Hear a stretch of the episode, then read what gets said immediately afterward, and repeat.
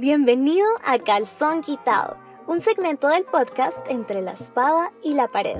Acá muchas cosas se conectan en una plática en donde cada invitado nos lleva por un viaje a través de las heridas de su alma.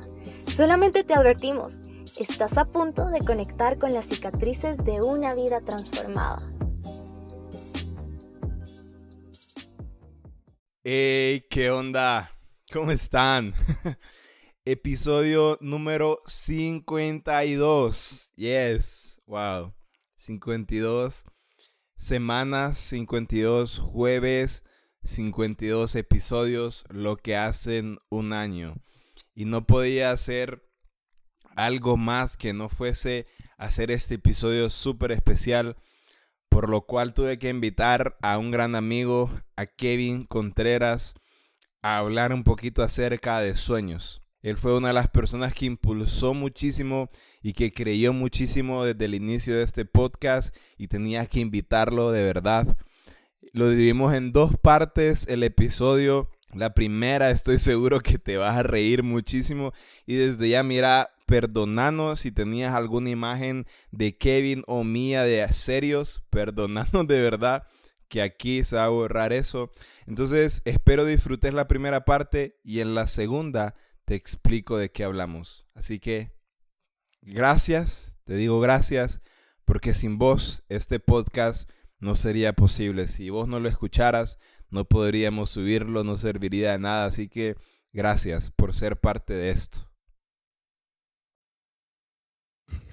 Ay, sí, ya se va el, el, silencio incómodo. Eh, estoy aquí con, puedo decir, amigo. Eh, son las 12 de la noche y empezamos a hablar hace una hora y no hemos empezado a grabar nada porque nos estamos actualizando. Eh, estoy aquí con el ya conocido Kevin Contreras. Hermano, ¿qué onda? ¿Cómo estás? Hey, qué onda. Siempre quise decir eso, siempre quise decir. Antes de empezar con cualquier cosa, tenés que responder esto. ¿Creíste que alguna vez ese saludo así iba a ser famoso? no creí que se iba a ser famoso, pero siempre creí que me iban a molestar con él y cuando ya todos me molestaban no pude cambiarlo. Pero fue pensado, fue pensado o solo salió. No, solo quería saludar de alguna manera y, esa fue. Esa Lo voy a patentar, no te preocupes. Es icónico. Créeme lo que al principio de repente la gente te molestaba con eso, pero hoy es, es, icónico de Edward, es icónico del podcast. Yo quería saludar así, te lo prometo. ¡Ey, qué onda! Miguel, se me hizo realidad el sueño ahorita. Pero, pero, pero me da risa porque yo me, me pongo a escuchar el, el primer episodio, me pongo a escuchar el primer episodio y todo apagado y suena así no porque quería que sonara así, más, sino porque estaba nervioso. Suena todo, ey, porque estaba nervioso, pues no, quería que fuese así, va. Ahora ya lo escuché la diferencia. Sí, no, está, quedó cheque, quedó para ser el podcast más original del mundo con ese saludo. Eh, bueno, vos, somos amigos, entonces esta va a ser una plática literalmente aquí, eh, aunque suena todo morboso, pero no es morboso, sino que es espiritual. Vamos a quitarte el calzón y va, me puse unos buenos, me puse unos, unos de Superman que tengo ahí bien bonitos. Y, tenías un, un, fondo de Batman, va. No, seguro que no tengo eso. Pero fíjate que quiero un boxer de Batman ahora. Cualquiera que me quiera dar un regalo de cumpleaños me regala unos boxers de Batman, por favor. Entonces vamos a intentar desnudar al verdadero Kevin, a ver quién es Kevin realmente. Vamos a intentar hacer un par de preguntas.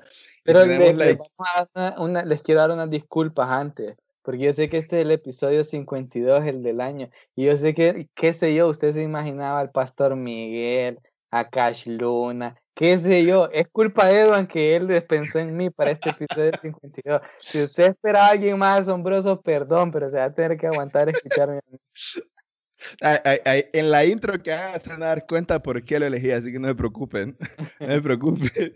Eh, y, vamos a iniciar, vamos a iniciar porque vamos a intentar que sea una plática entretenida, pero esta, esta pregunta no puede faltar, aunque seguramente yo ya la conozco, ya conozco la respuesta, pero quiero iniciar con la pregunta icónica del segmento. ¿Quién es Kevin Contreras?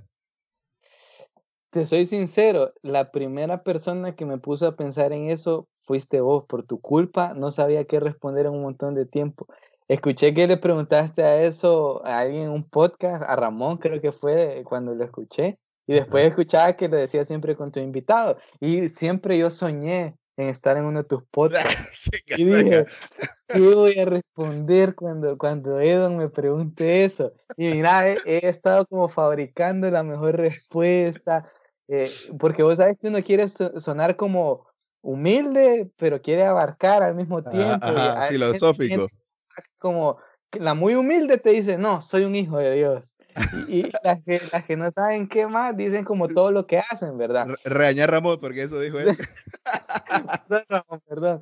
Pero, pero, pero fíjate que gracias a Dios vi una película que me dejó bien claro y, y aunque no suene humilde o suene humilde como sea, pero me encantó y dije, esta es la definición perfecta.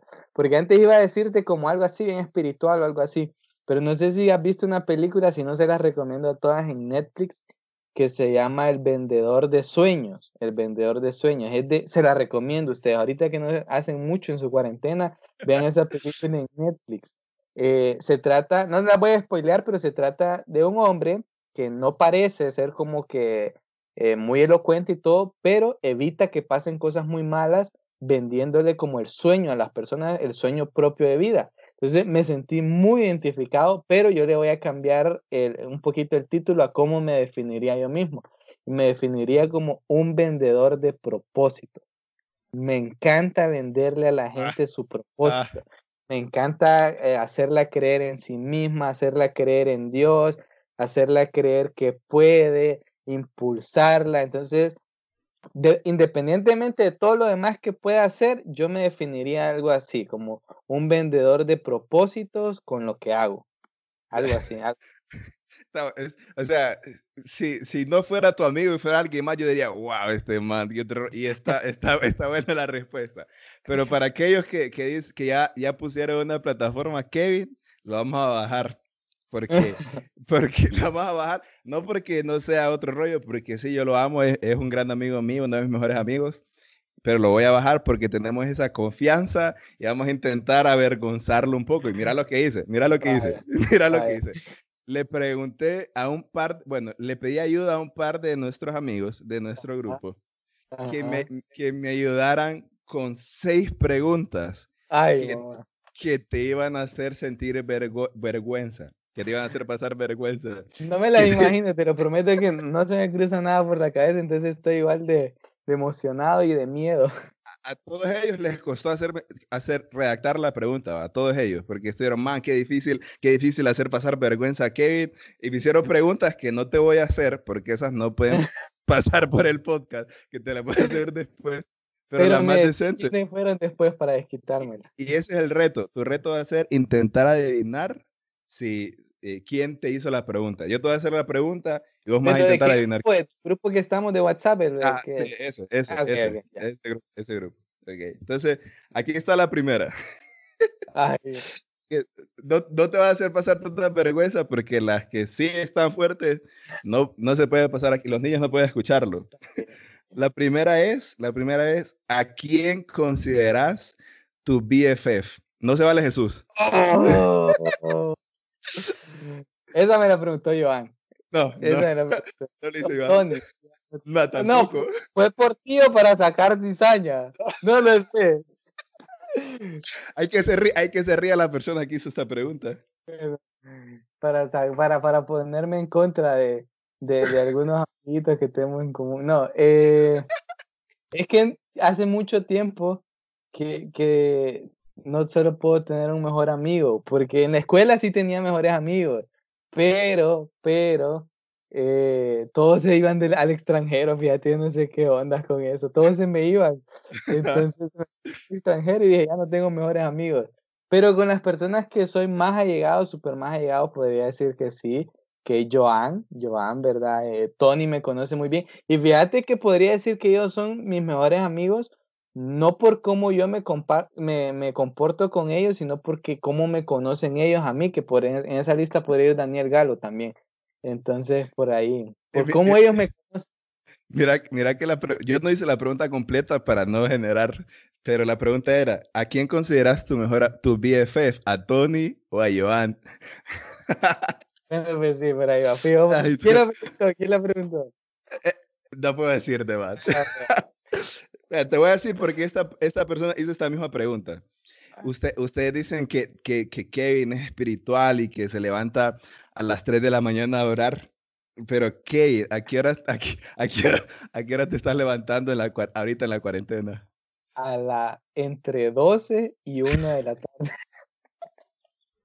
Entre 12 y 1 de la tarde. En mi defensa, yo ya estoy de vacaciones, no tengo Ah. que estar estudiando nada. Y ya los días de levantarme temprano en la cuarentena pasaron porque estoy de vacaciones. Entonces, en mi defensa, eh, y he estado enfermo, esa es mi defensa.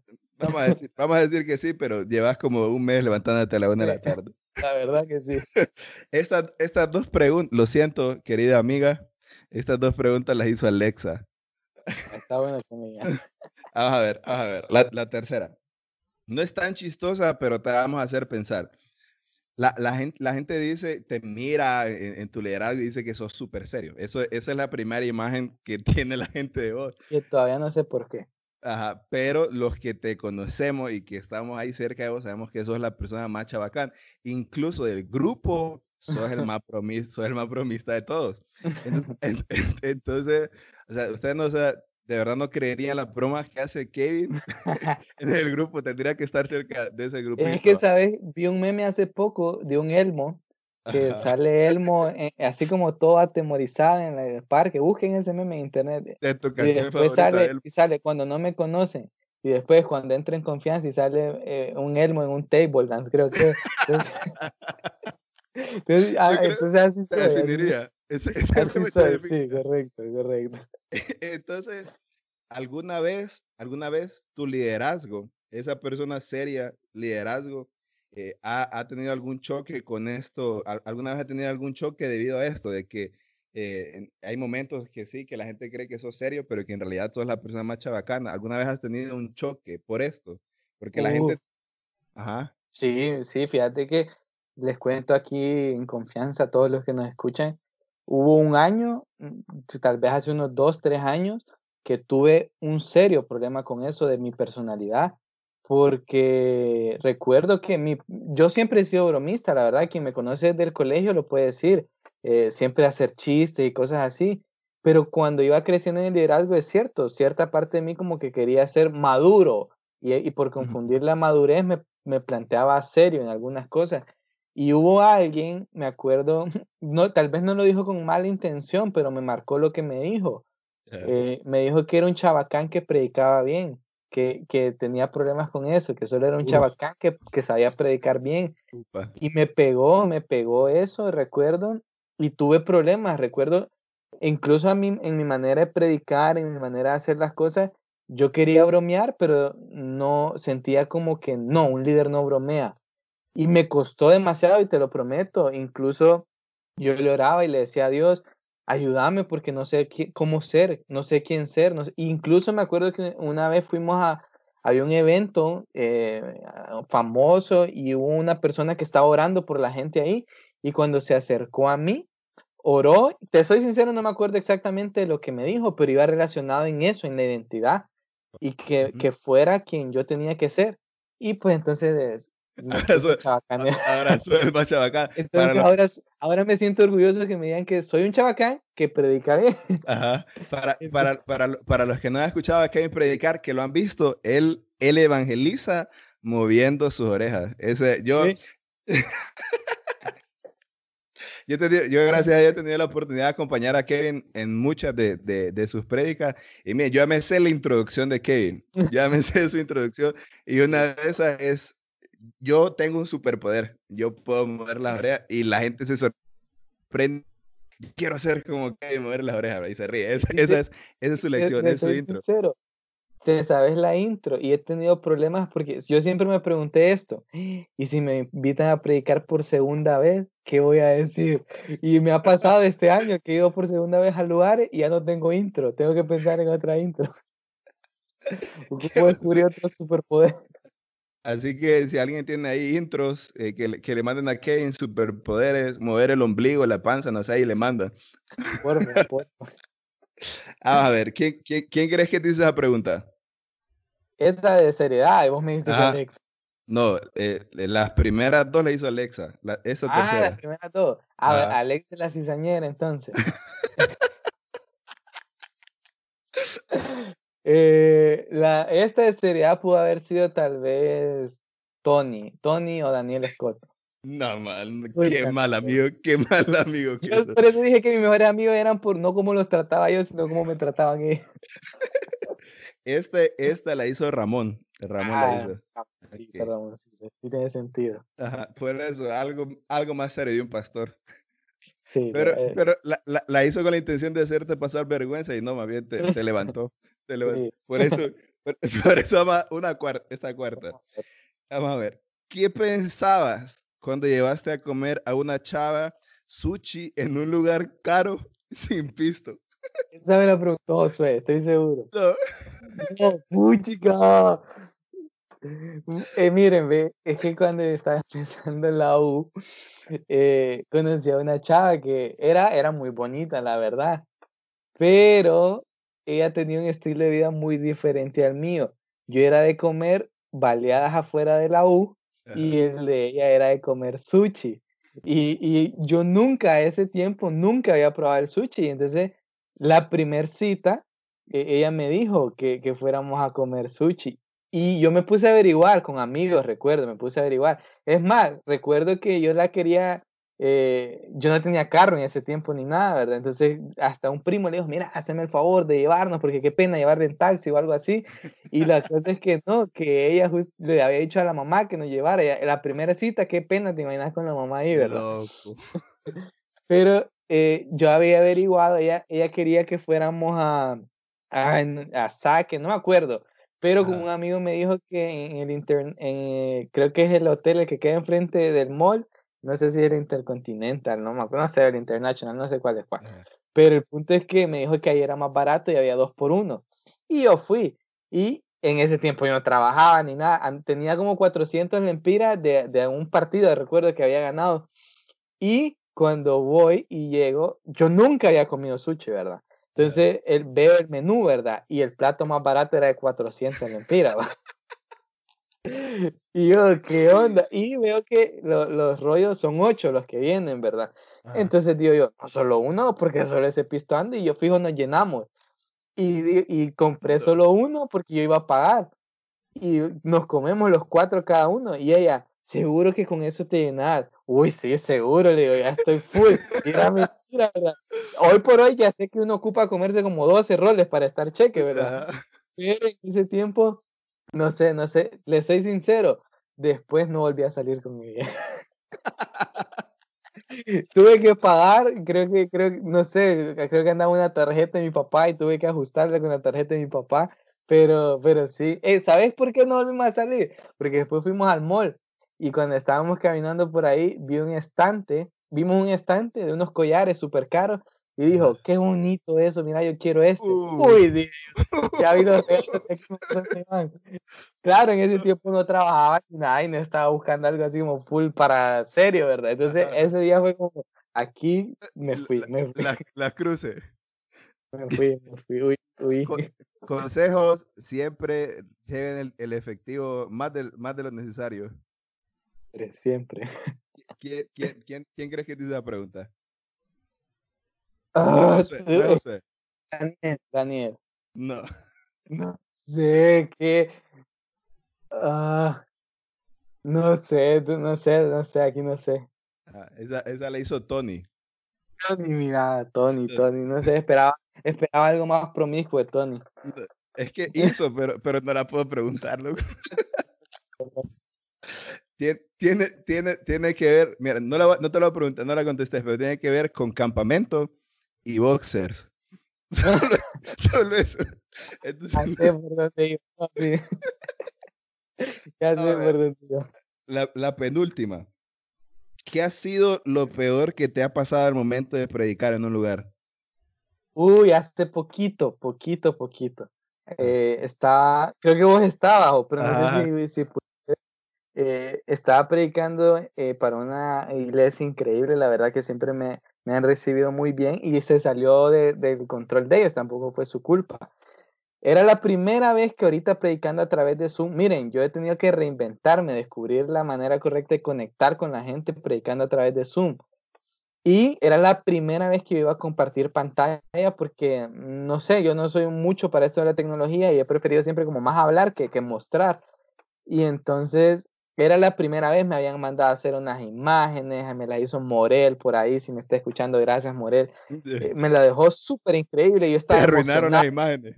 Dos horas antes me había metido a practicar con Tony, cómo ponerlas y todo.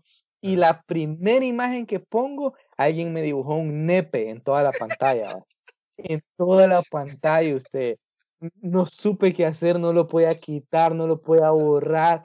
Me desconcentró full, me tomó como 20 minutos volverme a ubicar en la prédica. Perdón porque esa prédica ahí solo pudo haber sido yo y el Espíritu Santo ahí conectando con la gente, porque yo me desconecté full, full, full. Entonces, eso ha sido hasta ahora lo más vergonzoso que me ha pasado. Yo, yo estaba ahí, yo estaba ahí. Esa pregunta, esa pregunta te la hice yo porque, quería, porque eso me interesaba, para, para que tener una base de, que, de qué no me puede pasar. Tengan cuidado con eso, porfa. Y no tenía un chiste preparado para eso. la, la, última, la última. Vamos a ver. Si te tocara, si vamos a, vamos a creer que, o sea, nosotros sabemos que sos, sos súper santo y que, que no pecas y que vive las nubes. Entonces, ni modo, viene Jesús, viene Jesús y, y, uno te vas y te quedas en la segunda. Si te tocara quedarte con un discípulo para que te hiciera compañía, ¿con quién te quedarías? Y, y segundo, si te tocara quedarte con una mujer, cualquier mujer del mundo, era otra pregunta, pero te voy a dejar con eso para no hacerte sentir mal. Cualquier mujer del mundo, para que fuese tu esposa, que te acompañara, ¿a quién elegirías? La primera, sin pensarlo, Tony, porque Tony es un diablo y se queda conmigo. no, son, bromas, porque. No lo elegirías. Sí es Tony, no, no, sí es Tony, pero no es esa la razón. Es Tony, pero porque Tony es fiel, ustedes. Tony, yo con él Sinceramente, no hay un amigo y un discípulo y un primo que sea tan fiel como Tony lo ha sido conmigo. Ha estado en las buenas, en las malas, y sin duda alguna eh, sería la persona indicada para hacerme reír ahí mientras todo está en caos, para seguirme, para que darme consejos, para ayudarme. Estaría dispuesto yo creo que hasta quedarse para que yo me vaya. Entonces, con Tony, con Tony. Y con lo de lo otro, pucha, ya tenía una respuesta facilita, fíjate, hasta que dijiste esposa, porque si lo dejabas en solo mujer, escogería a mi mamá y nos vamos los dos, porque con mi mamá ahí estamos cheque, pero esposa. Cualquier actriz, lo que sea. fíjense que nunca he tenido crush así de, de la televisión y cosas así, la verdad, ni, ni de revistas. Pero una actriz que me guste bastante em, eh, podría ser. Em, no, no me sé los nombres de las actrices así, como le dije que no tengo crush exactamente con ella, pero podría ser la que es Gatúbela en Batman, solo porque me ah, gusta Batman. Ella, ¿cómo se llama? No, no, sé cómo se llama. Eh, no, Headway, algo así, no sé si algo así. Ah, yo, tampoco, yo tampoco tengo, así que no, no sé. Eh, pero ya sé, ya sé quién es, es súper bonita. ¿Quién crees que te hizo la pregunta? Ay, Joan. No sé. Joan. Eh, Una. Una es ando mal. Y no te voy a decir la, lo que de verdad me preguntó hasta el final, porque esa sí era estaba fea.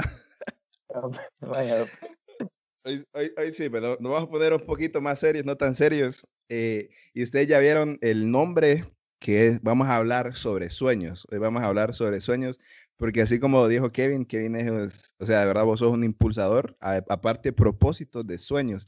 Sos alguien que, que, que nos ha impulsado a soñar muchísimo. Entonces, vamos a intentar dar, darle camino a eso, ¿verdad? Aunque llevamos 22 minutos hablando de... Así que, eh, para, iniciar y que nos riamos un poco, eh, ¿te acordás, te acordás de aquella anécdota de cómo nos conocimos jugando pelota? ya sabía que Yo lo sabía. pero aquí el que se tiene que sentir avergonzado son vos, ¿no? Yo. ¿Te, acordás, sí o no? Me acuerdo a la perfección, me acuerdo a la perfección. Va, contarlas porque ahí vamos a partir. O sea, es seria, es seria la pregunta, pero contarlas. Mire, en ese tiempo, e-, Edan y yo jugábamos en equipos distintos de las ligas menores. Él jugaba en Olimpia y yo jugaba en, en la UPN, en la pedagógica.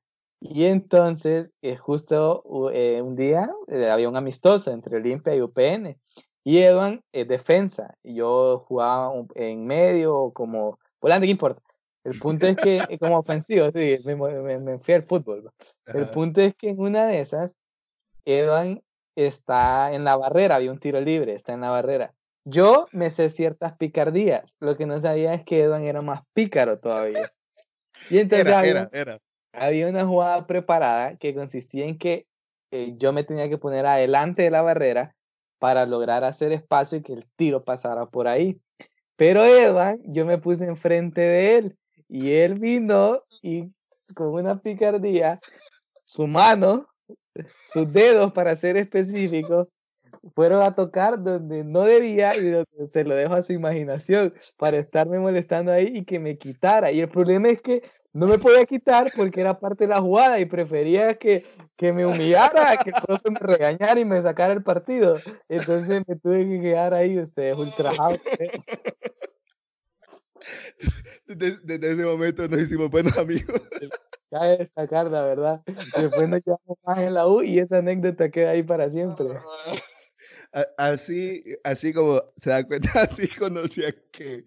Ay, qué risa. Mientras, mientras... Pero te íbamos a la iglesia, creo. no, ninguno era cristiano.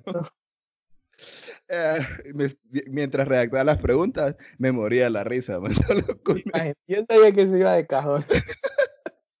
y, y, y, tomando eso de que jugabas pelota, eh, quizás, quizás la gente pueda saber esto de vos, quizás no, que, que, que eras un niño bien soñador con respecto a esto, de que entonces, eh, contanos a esa edad cuál era tu sueño con respecto a eso?